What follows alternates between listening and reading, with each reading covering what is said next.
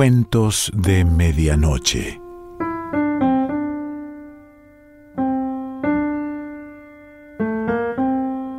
El cuento de hoy se titula El pañuelo y pertenece a Akutagawa Ryonusuke.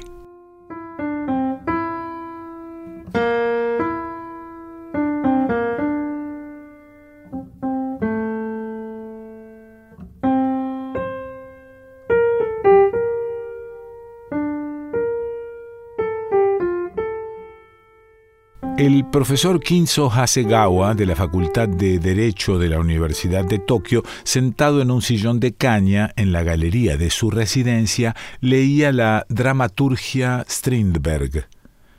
El profesor Hasegawa era un experto en cuestiones de política colonial, de manera que el hecho de que estuviera leyendo un libro sobre teatro puede asombrar al lector.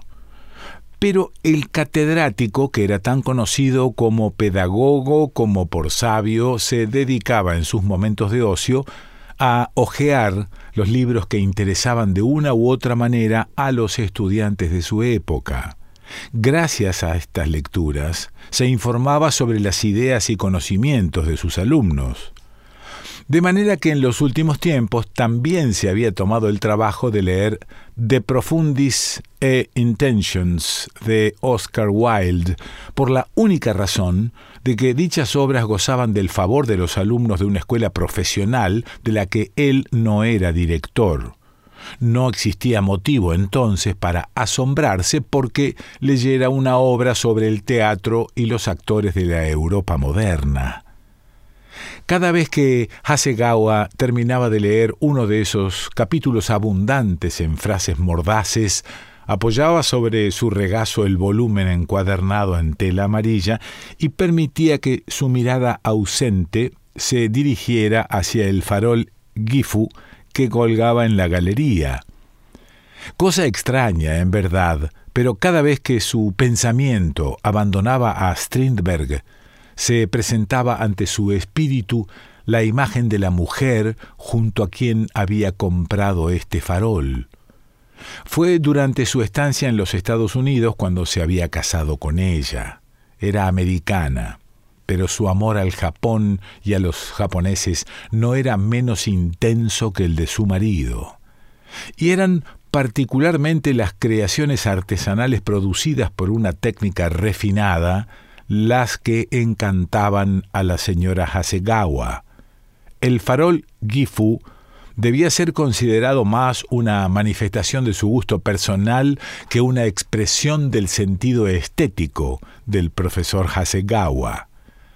Igualmente, cada vez que interrumpía la lectura, el profesor permitía a su pensamiento errar de su mujer al farol Gifu y de éste a que la civilización que representaba había perdido terreno.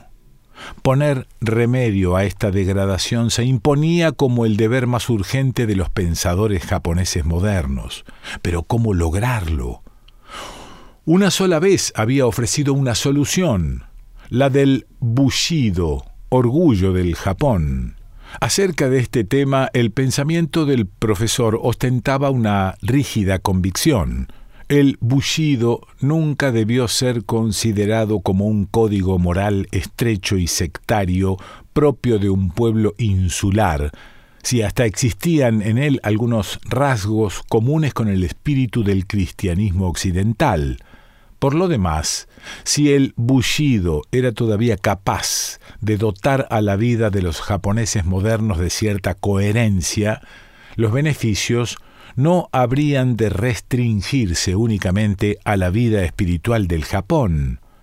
Refundaría también en una mejor comprensión recíproca entre occidentales y japoneses y contribuiría, por consiguiente, a la causa de la paz internacional. Así pensaba el profesor de Derecho. La vocación que acariciaba desde hacía mucho tiempo era la de constituirse en un puente de unión entre Occidente y Oriente. Y con tal disposición de espíritu no podía dejar de complacerlo el hecho de que su esposa, el farol Gifu y la civilización que éste representaba conformaran en su intimidad una totalidad armónica.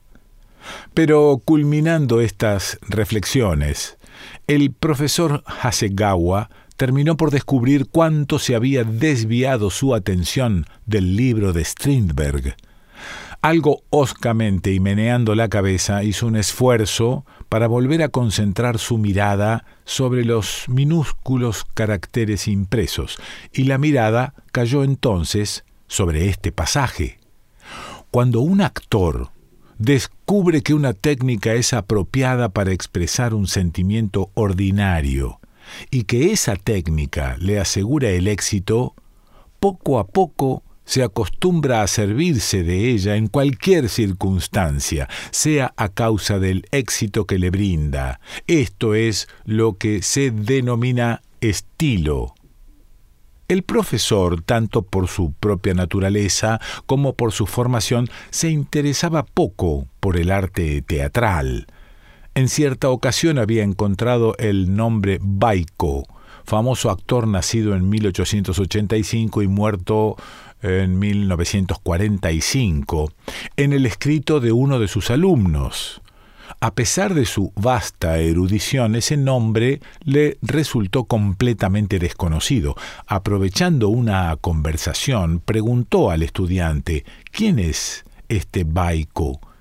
El estudiante respondió respetuosamente Baiko es un integrante del elenco del Teatro Imperial de Marunouchi. Actualmente interpreta el papel de Misao en el décimo acto de la crónica de Taiko. De modo que el profesor carecía de opinión sobre esas técnicas de puesta en escena y de actuación que Strindberg criticaba con pluma incisiva. El tema solo le interesaba en la medida en que evocaba para él algún espectáculo visto durante su permanencia en Europa. Del techo de la galería colgaba el farol de Gifu, aún sin encender. Instalado en su sillón, el profesor continuaba leyendo la dramaturgia de Strindberg. Todo cuanto acabo de exponer permitirá al lector, me parece, imaginar fácilmente que aquella era una tarde de esas en que la noche llega más tardíamente. De pronto el profesor debió interrumpir la lectura porque la criada vino a anunciar una visita inesperada que llegaba para perturbar su estudiosa ensoñación. Se diría que la gente estaba siempre buscando oportunidades de fastidiar, aún en esa estación en la que los días eran más largos. El profesor dejó el libro y echó una mirada a la tarjeta de visita que le presentaba la criada. Sobre la gruesa cartulina se leía, impreso con elegante tipografía, el nombre de Nishiyama Atsuko. No recordaba conocer a nadie de ese nombre.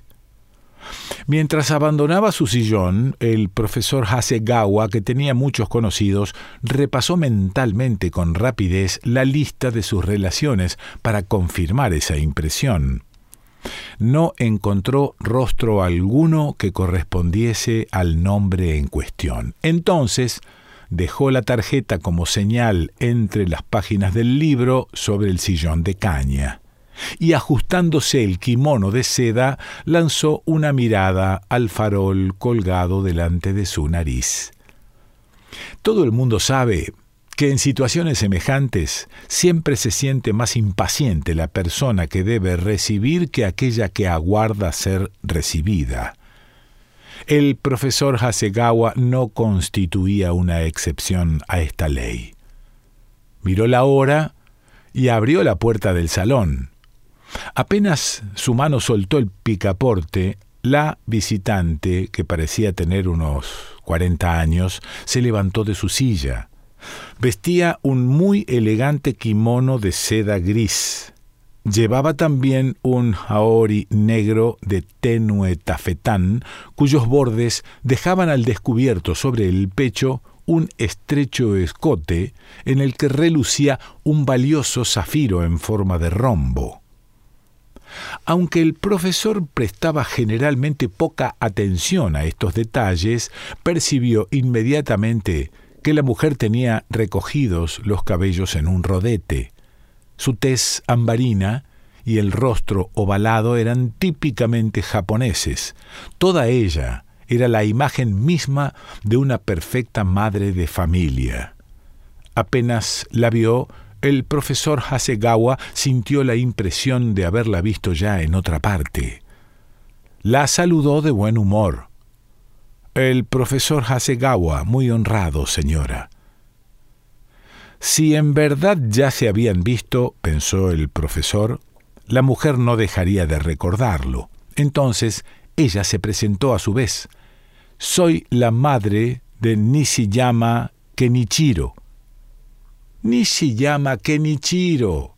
Hasegawa lo recordaba bien. Era uno de esos estudiantes que escribían artículos sobre Ibsen, Strindberg, etc. Integraban la sección de estudios de derecho alemán.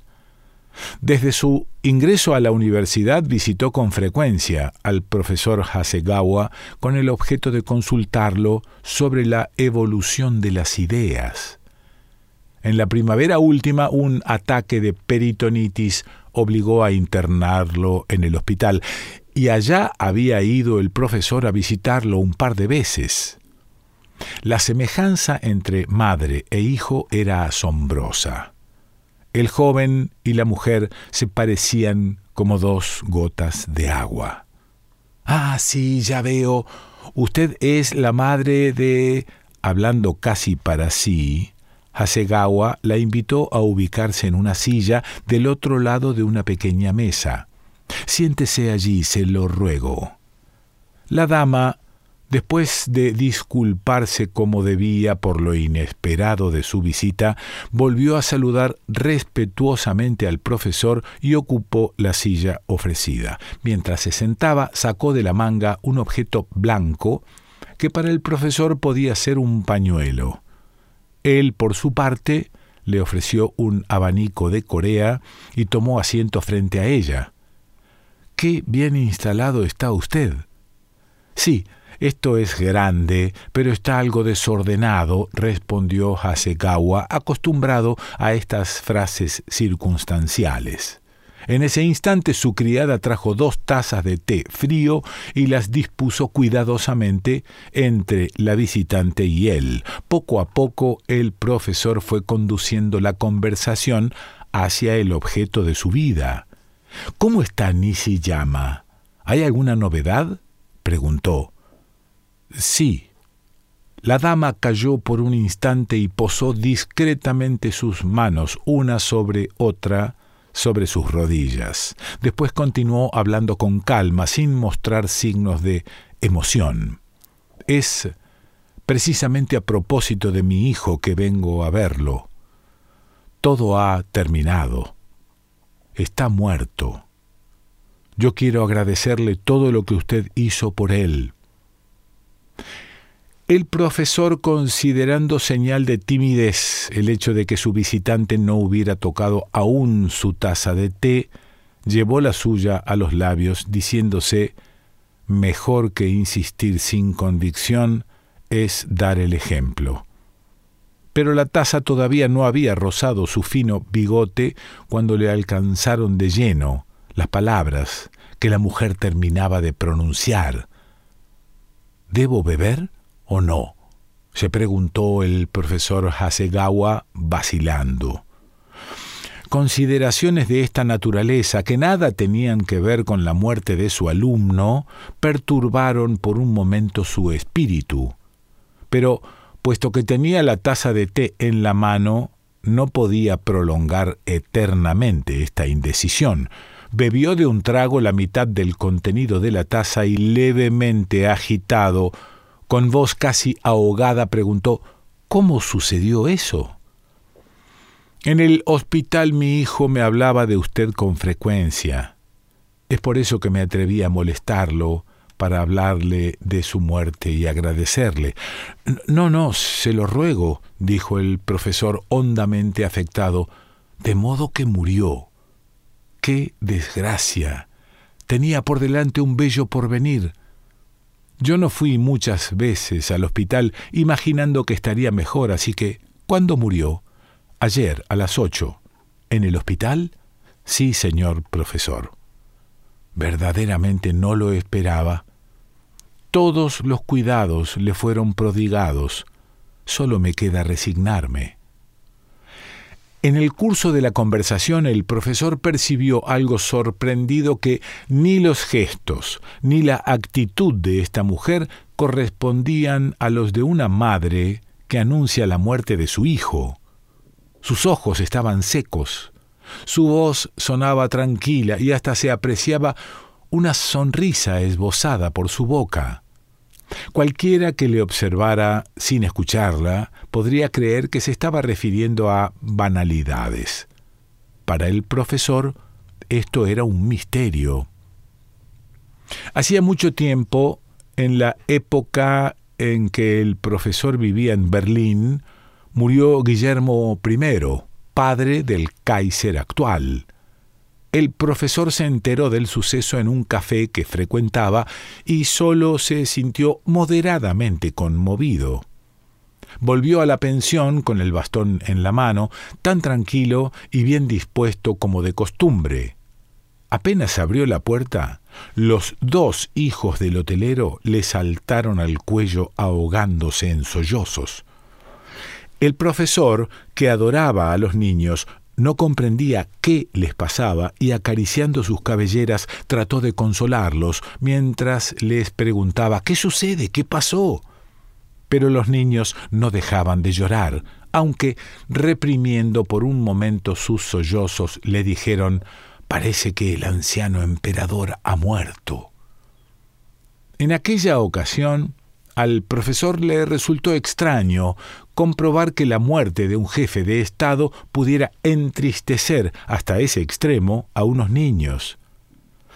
No fue sólo el vínculo afectivo entre la familia imperial y el pueblo lo que lo impresionaba. Desde su llegada a Europa, lo habían sorprendido muchas veces las impulsivas manifestaciones emocionales propias de los hombres de Occidente, y en aquella ocasión en particular su espíritu de japonés, fiel al bushido, había quedado estupefacto.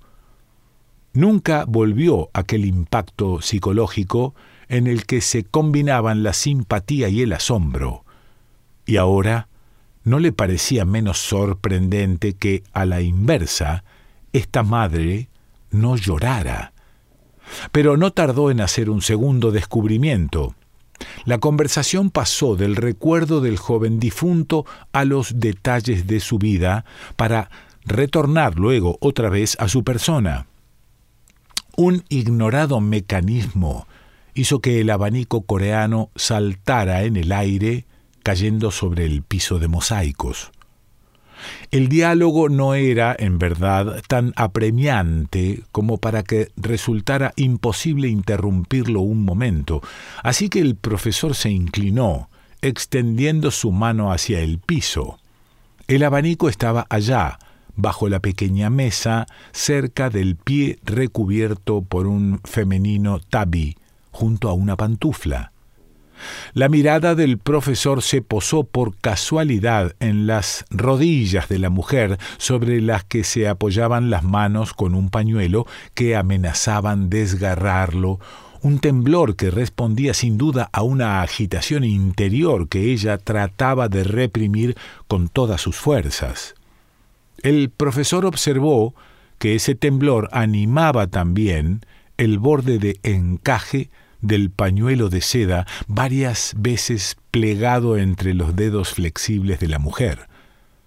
Se diría que una brisa lo estremecía levemente. De hecho, la mujer, que conservaba en su rostro una sonrisa vaga, estaba llorando con todo el resto de su cuerpo.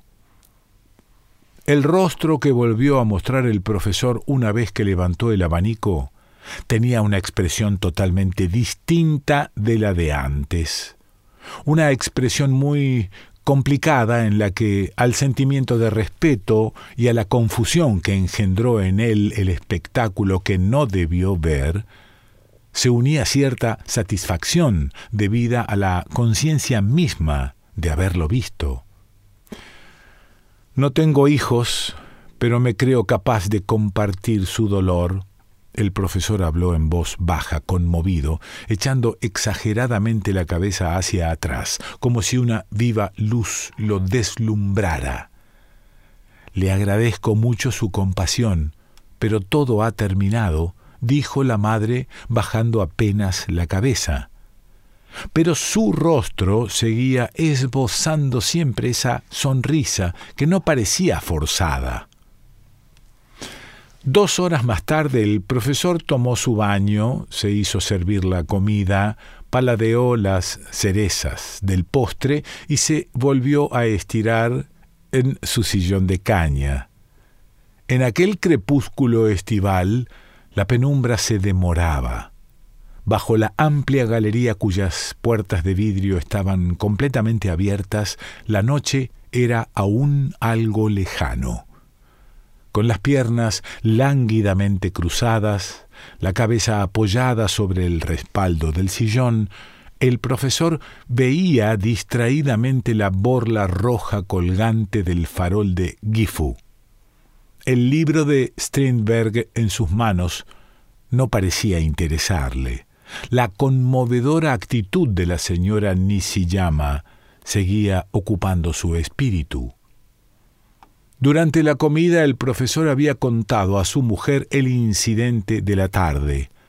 Él pudo admirar, dijo, en esa dama japonesa el espíritu del bushido. Es innecesario agregar que su esposa, que amaba a Japón y a los japoneses, también se sintió conmovida. El profesor era feliz contando con una oyente sincera en la persona de su mujer. Así, su esposa y el farol Gifu se destacaban en su conciencia sobre cierto fondo moral. El profesor se dejó llevar durante algún tiempo por esas dichosas evocaciones, pero, repentinamente, recordó el pedido que le hicieran para una publicación mensual. Esta revista había abierto una encuesta sobre el tema Consejos a los jóvenes, solicitando la opinión de distintas personalidades sobre la moral de la época. El profesor decidió redactar un artículo acerca de sus experiencias del día. Se rascó suavemente la cabeza la mano con la que se rascó fue la que un segundo antes había sostenido el libro. Esto le recordó al profesor la lectura interrumpida y por un tiempo olvidada. Abrió el libro en la página marcada por la tarjeta de visita de la señora Nishiyama. En ese preciso instante, la sirvienta vino a encender el farol suspendido por encima de su cabeza lo que le permitió seguir leyendo sin dificultad a pesar de la pequeñez de los caracteres. Como no tenía intención de dedicar al libro una lectura muy detallada, recorrió con mirada distraída la página abierta exactamente donde Strindberg decía Yo era joven cuando oí hablar del truco del pañuelo de la señora Leiberg. Se trata de una doble actuación escénica que consiste en desgarrar entre las manos un pañuelo mientras se ostenta una sonrisa. Nosotros opinamos que ese es un truco de mal gusto. El profesor volvió a apoyar el libro sobre las rodillas. La tarjeta de Nishiyama Atsuko seguía en su lugar. Sin embargo, ahora el espíritu del profesor Hasegawa se apartó de esta dama, de su propia esposa y de la civilización japonesa para concentrarse en algo casi inasible que parecía querer quebrar el equilibrio y la armonía establecidos entre aquellos elementos. Desde luego, la crítica que Strindberg hacía de ese truco escénico no era una crítica moral, pero la impresión causada por su lectura tendía a trastornar la paz interior del profesor Hasegawa. Era algo que venía a estremecer su concepción del bullido y de las prácticas mismas que de ese código derivaran. Con humor sombrío, el profesor sacudió dos o tres veces la cabeza y elevando la mirada, la fijó largamente sobre la diáfana luz de la lámpara que parecía dibujar otoñales hierbas sobre los tabiques empapelados.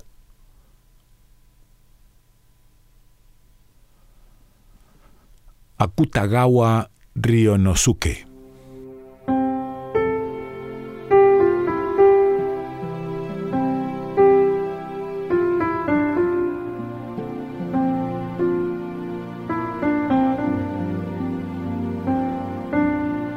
Cuentos de Medianoche.